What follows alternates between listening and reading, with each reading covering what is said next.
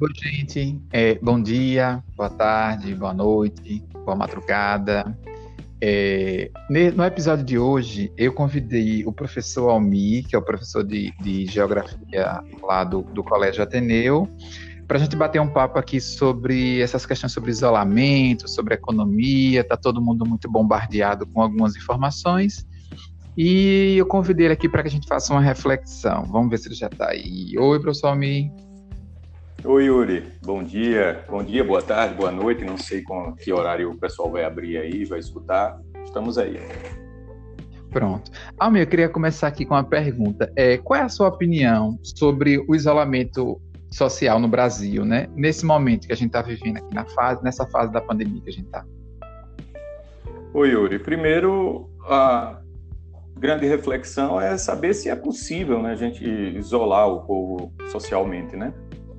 Então, dentre as, as estratégias, o governo optou por a mais agressiva, tem esse debate aí entre os estados e o governo federal e tudo, se, essa, se esse isolamento é possível e até que ponto a gente consegue ficar isolado, né?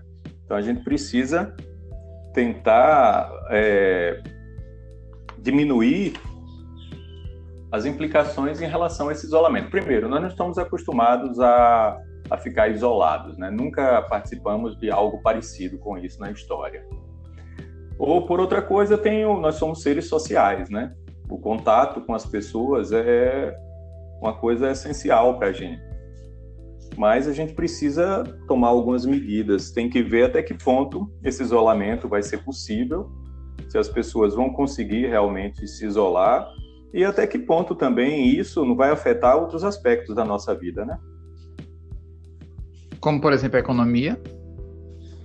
Sim, como a economia também, né? Eu, como professor de educação financeira, eu sei que educação financeira e a própria economia para o brasileiro é, é complicado, né? Nós temos uma baixa capacidade né, de lidar com o dinheiro, uma péssima relação com ele, e isso acaba sendo uma questão explosiva dentro da, da questão econômica, né? Aí cabe o debate agora, razão ou emoção né, o curto prazo, a longo prazo, como serão essas, essas questões, porque impactam também, não é só na questão de, de privado, convívio social, mas é na questão também de acesso a algumas coisas, de você ter a, a, produção que mantém a sociedade e tudo. Então, como é que a gente vai equalizar isso aí?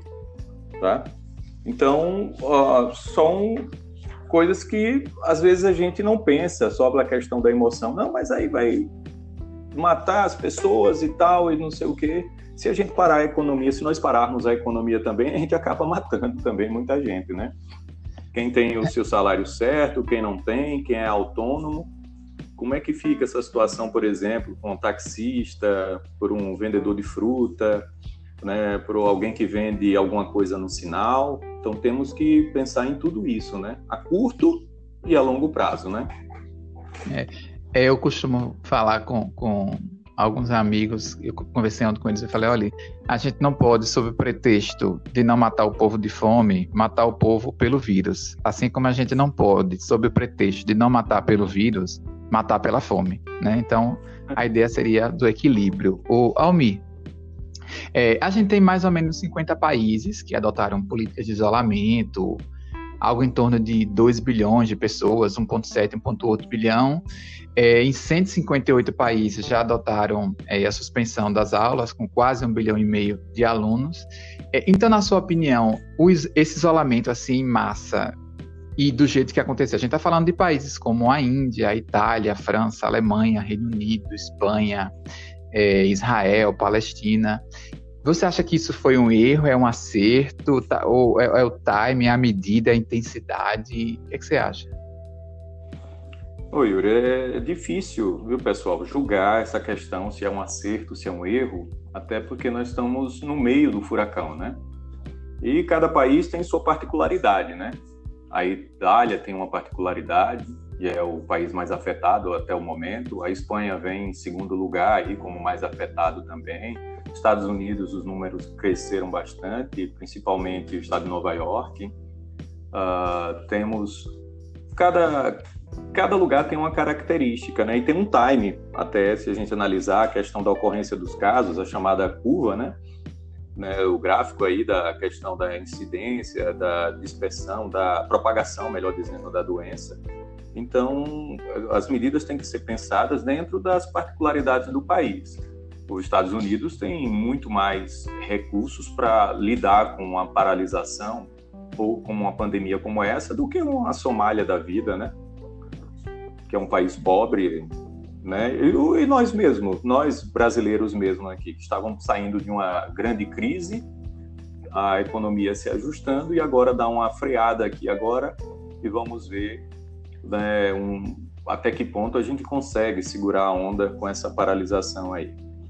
Certo? Aí, como eu disse, é a questão da discussão entre a razão e a emoção, o curto e o longo prazo. Né? Eu lembro de uma, de uma música, se eu não me engano, é Secos e Molhados, ou é já independentemente Ney Mato Grosso. Se correr, o bicho pega, se ficar, o bicho come. Né? Tomo, nós estamos nessa situação aí. Então é difícil você tomar uma posição assim e dizer que ah, o isolamento é errado ou a continuidade, o ataque específico apenas aos grupos de risco é o mais correto, né? É, eu costumo dizer que é muito fácil ser engenheiro de obra pronta, né? Depois que está feito, é. sei lá, é criticar. Agora, como a gente não tem nenhum lastro, né, na história de que isso aconteceu, então tá todo mundo meio que tentando fazer, fazendo, né? E aprendendo, né? Com, com o que está acontecendo. O Almi, é, mais recentemente, um, num artigo do, do, New York Times, o Thomas Friedman é, escreveu um artigo defendendo a ideia de modalidades diferentes de, de, de, isolamento, e isso chegou aqui no Brasil, essa discussão, esse isolamento vertical, isolamento horizontal e tal e que a gente, por exemplo, separaria o, o, os grupos de risco, né? Então a gente está falando aqui de idosos, pessoas com asma, com diabetes, com hipertensão. Aí vamos aqui para alguns números, né? A gente tem mais ou menos 30 milhões de idosos no Brasil, mais ou menos 20 milhões de pessoas com asma, 12 milhões de diabéticos, um quarto da população é hipertensa. Claro que alguns têm tudo isso ou, ou outras em conjunto. E a pergunta é: qual é a sua opinião sobre essa questão do isolamento de grupo de risco? É qual, qual é o lado bom e qual o limite disso? Ah, o nosso limite é justamente as outras causas de morte, as outras doenças, né? Nós temos a população idosa, principalmente, ela tem vários problemas. Eu digo pela minha mãe, que tem pressão alta, já tem mais de 60 anos, então já tem um problema, já é sensível, apesar da idade, além da idade, né? Ela tem essa questão da pressão alta. Meu pai também já é uma pessoa de mais de 65 anos. Mas, além do coronavírus, nós temos outras causas também que levam à morte, que podem ser impactadas também, as chamadas mortes invisíveis, né? Então, a, diante da, de uma crise econômica que possa vir a se alastrar por conta desse isolamento também, é uma coisa sensível que a gente tem que pensar a longo prazo. Uh, boa parte do sistema de saúde vai estar parado por conta da pandemia. Pessoas que precisam de cirurgias, por outros casos, né, consultas que não são necessariamente emergenciais, mas e também as pessoas que precisam fazer exames, então transplante, órgão, né?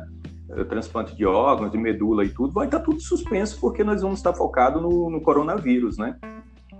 E, é, além disso, as enfermarias inteiras vão estar vazias, assim como os leitos de UTI reservados, né, para os pacientes com coronavírus, né? E aí, além do surto do corona, a gente pode ter surtos de outras doenças que, por não terem sido cuidadas, as pessoas também vão acabar morrendo de massa, né? É, até porque a gente pode estar tá ficando só preocupado com o coronavírus, né? Por isso que são as chamadas mortes invisíveis, né? Que não, se for feita uma análise mais criteriosa, elas vão ser identificadas. Se não, vai passar em branco, porque a gente vai estar só preocupado em contabilizar os mortos pela, pelo coronavírus, né? E eu posso citar algumas coisas assim que matam muitas pessoas aqui no caso do Brasil, não necessariamente o coronavírus, né? Ou com o mesmo impacto, mas com muito mais impacto também, com uma questão mesmo do trânsito brasileiro, né? Que mata muita gente. Nós temos a, a, a questão da violência sexual também, né?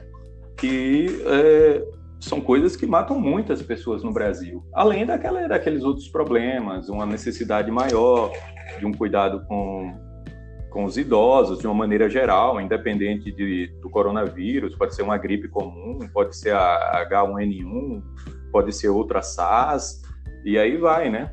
O, o idoso ou os grupos de risco, eles têm uma possibilidade enorme, além do, do coronavírus, de falecer também, né? Do que aquelas pessoas supostamente é, mais blindadas por conta da idade ou por não apresentar uh, nenhum problema anterior de saúde, né? É, e tem as consequências até desse, desse confinamento. Eu, eu fico lembrando aqui, é, esse pessoal confinado esse tempo todo, a gente pode ter daqui a pouco um, um questões psicológicas, né? Aí é uma, vai ser uma demanda para pós-pandemia. E, e, outra coisa é. também que eu penso são as mulheres, né? Que sofrem de agressão por violência doméstica, estão obrigadas a estar confinadas em casa com o agressor. E, e aí? A gente não fala disso, né? Pois é, e é um, um, uma coisa muito sensível, né? Porque nós temos alguns dados, mas nem tudo é revelado, né? Até mesmo porque tem um problema de você chegar, a pessoa sair, dar queixa e tudo, vencer o medo. É, então, tem todos esses problemas aí também. As crianças de hoje mesmo, os jovens, são muito assim imperativos, até mesmo pelo bombardeio né, da, das informações no meio técnico, científico e informacional, né, essa fase da globalização que nós vivemos, que está bastante afetada, porque a globalização fala da fluidez das fronteiras, com isolamento, né, fechamento de fronteiras, nós estamos indo ao contramão daquilo que estava sendo, é, daquilo que era o fenômeno atual que estava acontecendo, né, essa fluidez maior das fronteiras.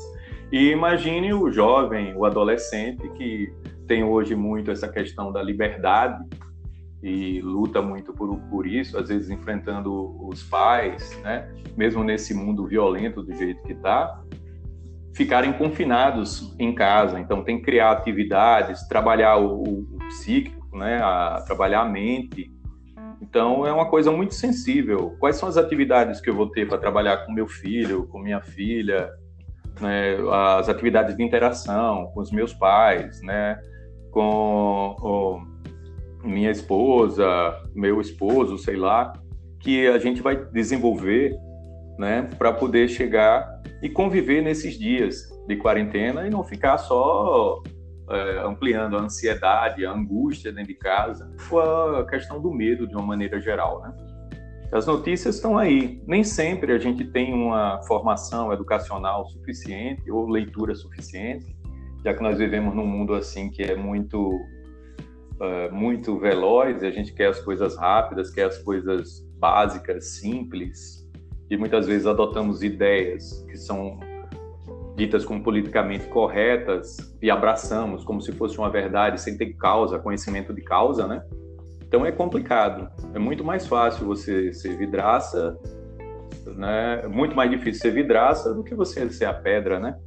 Então, é muita coisa para a gente chegar e discutir do próprio convívio. Eu espero que a gente possa repensar, a partir desse isolamento, a nossa questão do nosso convívio, os serviços essenciais, a importância dos serviços que são essenciais, os serviços que não são tão, são tão essenciais, mas que nós precisamos também, aquele que está na ponta ali, né, que nos ajuda, que presta um serviço, como o pessoal da limpeza pública, está trabalhando aí muitas vezes sem nenhum EPI, né? Está recolhendo o lixo de nossas casas, que se parar nós vamos ter doenças dentro de casa, porque o acúmulo de lixo vai criar isso.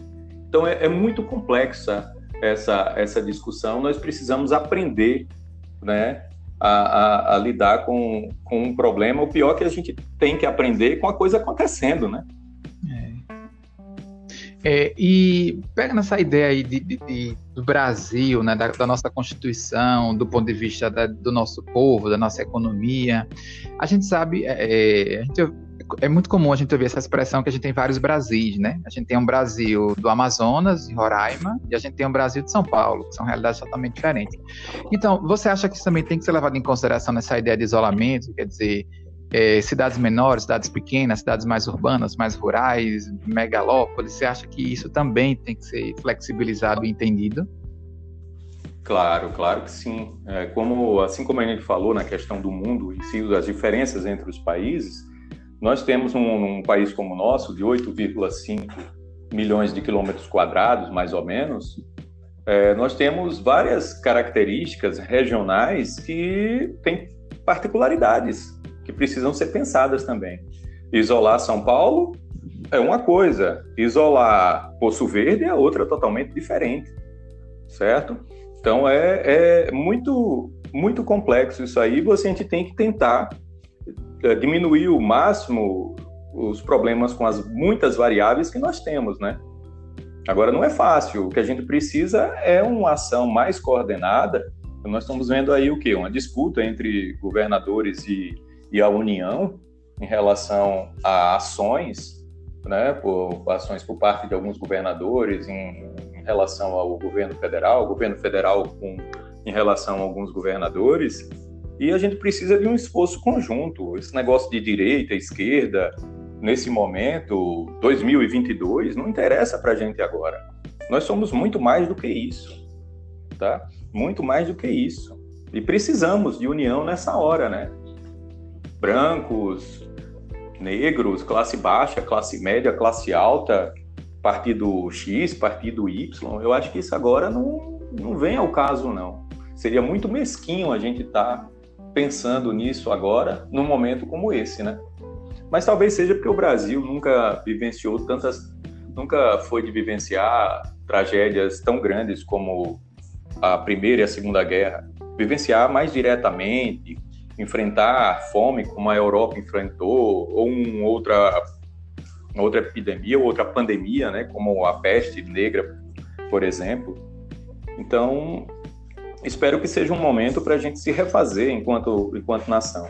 Mas temos sim, temos sim diferenças entre norte, sul, uh, nordeste, Amazônia, né, o próprio sertão nordestino em relação ao litoral nordestino, que precisam medidas específicas né, mais cuidadosas em questão, na questão do, do isolamento, né, para a gente não romper com, com as cadeias, e eu não digo nem cadeias econômicas ou de geração de riqueza, mas cadeias de convivência, né? economia é vida.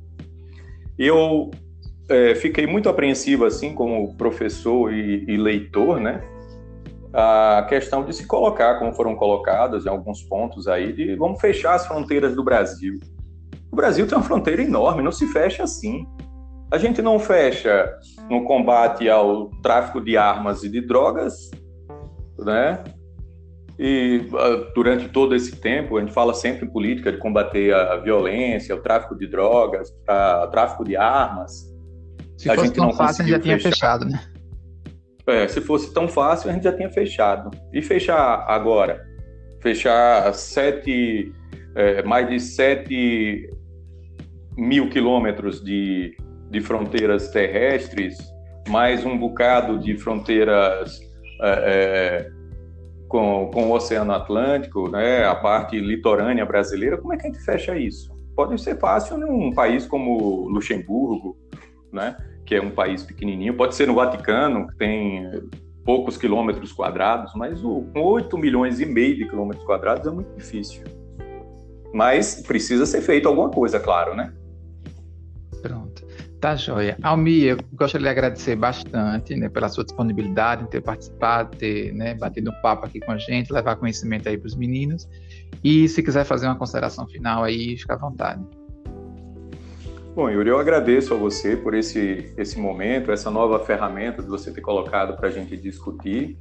E eu só peço aos meninos que aproveitem esse momento para levar para si muito aprendizado, né? Aprendizado, não aquele aprendizado apenas de conteúdo formal que a gente tem, mas o próprio aprendizado de vida também, de respeito ao próximo, de respeito às pessoas idosas, tá? de respeito às diferenças de classes. Ou seja, a gente precisa, independente de tudo, ser mais humano. Inclusive nessa hora que se propõe o isolamento, a gente tem que ser humano também, para ver até quando a gente pode resistir a sair, a sair na rua, desculpa, e uh, até e refletir como a gente pode viver né, sem depender do outro, né? O como é difícil, o quanto é difícil viver sem o outro. Tá? Espero que todos consigam aí, que nós tenhamos, não, não vou ser assim fantasioso de sairmos sem nenhum arranhão, né? Porque nós já estamos com um arranhão aí de 57 mortes até agora, pelo menos do, de acordo com os últimos dados que eu estou acompanhando aqui atualizado, que a gente possa sair disso com o menor número possível de mortes pelo coronavírus, pela, pela a questão da violência, pela questão do, do, do trânsito, pela questão da própria fome, né? Uma das coisas que a gente poderia lembrar agora, a gente está discutindo muito coronavírus, né? a infecção, a contaminação, mas nós temos um problema muito grande no mundo que eu considero um, um, uma tragédia muito maior do que o coronavírus, que é a fome, que a gente não tem dado muito ibope, ibope para essa questão da fome, né? Eu agradeço aí pela participação e sempre que precisar para discussões independentes aí é, é, de qualquer ideia particular, eu estou aí para a gente discutir. Tranquilo? Tranquilo. Espero que eu saia dessa. Vamos, vamos sair bem, vamos sair mais forte é. dessa. Não só o Brasil, o mundo. É. Então é isso, gente. Bom dia, boa tarde, boa noite.